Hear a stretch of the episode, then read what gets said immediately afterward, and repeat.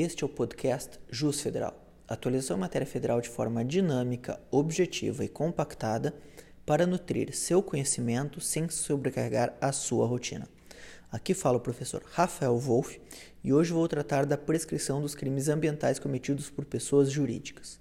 Antes de tudo, gostaria de lembrar que a responsabilização penal da pessoa jurídica apenas existe no ordenamento brasileiro em matéria de crimes ambientais, nos termos do artigo 225, parágrafo 3 da Constituição e do artigo 3 da Lei 9605 de 98, a Lei dos Crimes Ambientais.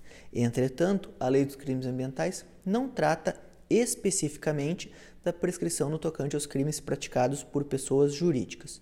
O que fazer então? Segundo o entendimento majoritário, como as pessoas jurídicas estão sujeitas também às penas restritivas de direito, nos termos do artigo 21 da Lei dos Crimes Ambientais, deve-se aplicar subsidiariamente ao caso concreto o artigo 109, parágrafo único do Código Penal, que dispõe, abre aspas, aplicam-se às penas restritivas de direito os mesmos prazos previstos para as privativas de liberdade, fecha aspas.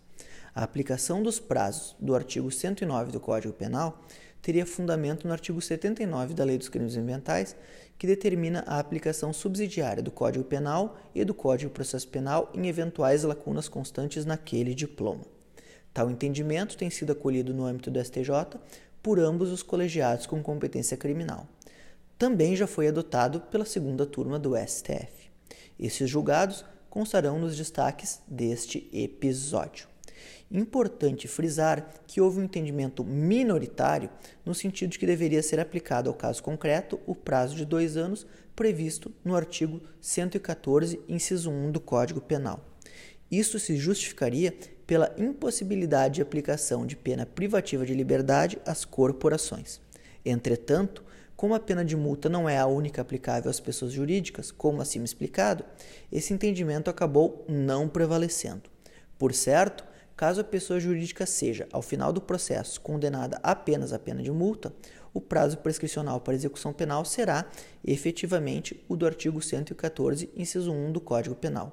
Entretanto, como, em sede de processo de conhecimento, a pena restritiva de direitos ainda é efetivamente uma opção, parece-me que o entendimento majoritário é realmente o mais adequado. Concordam?